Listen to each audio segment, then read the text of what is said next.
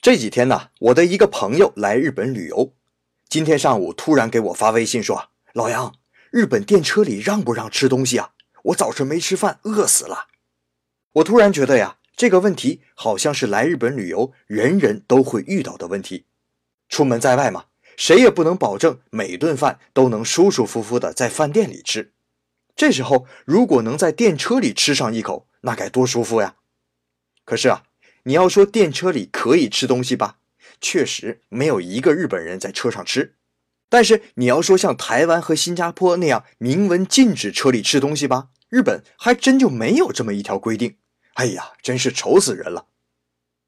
曾经啊，有过这么一个调查：五千名经常坐 JR 啊，也就是普通电车和地铁的日本人中啊，有一半人认为要具体情况具体分析。什么叫做具体情况具体分析呢？就是啊，比如大夏天车厢里面都是人，这个时候啊，你大摇大摆的拿出来一个韭菜盒子，哎，那估计下一站就会被轰下去。可是如果实在是太饿，刚好这时候车厢里又没有几个人，那就买个面包或者饭团儿这种气味比较淡的食物，吃的稍微低调一些，别人也不会把你怎么样的。我们在以前的节目中啊，曾经多次说过，日本人啊。是最怕给别人添麻烦的人群，所以在电车上吃东西时，咀嚼的声音、食物的气味都会给别人带来不舒服的感受。万一再因为急刹车，食物一不小心蹭到别人的衣服上，哎呀，那就更是一件失礼的事情了。所以啊，如果只是几分钟的车程，哎，那就稍微忍耐一下下，下车找个地方坐下来再吃吧。顺便说一句啊。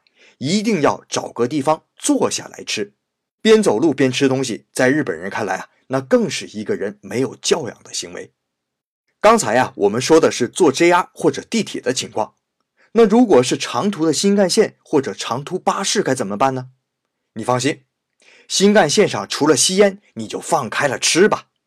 在每一站的站台上啊，还有卖非常非常好吃的便当，这些便当就是为这些坐新干线的乘客准备的。而且每一站的便当都有当地特色，别说外国人了，就连日本人本身呢，都把吃站台便当作为旅途中一件特别值得期待的事情。那不只是站台便当啊，新干线本身也有推着卖货车从头走到尾的服务员。哎呀，这熟悉的场景又让我耳边回响起了那个亲切的声音呐：啤酒、饮料、矿泉水、面包、鸡蛋、火腿肠，来让一下啊，腿让一下。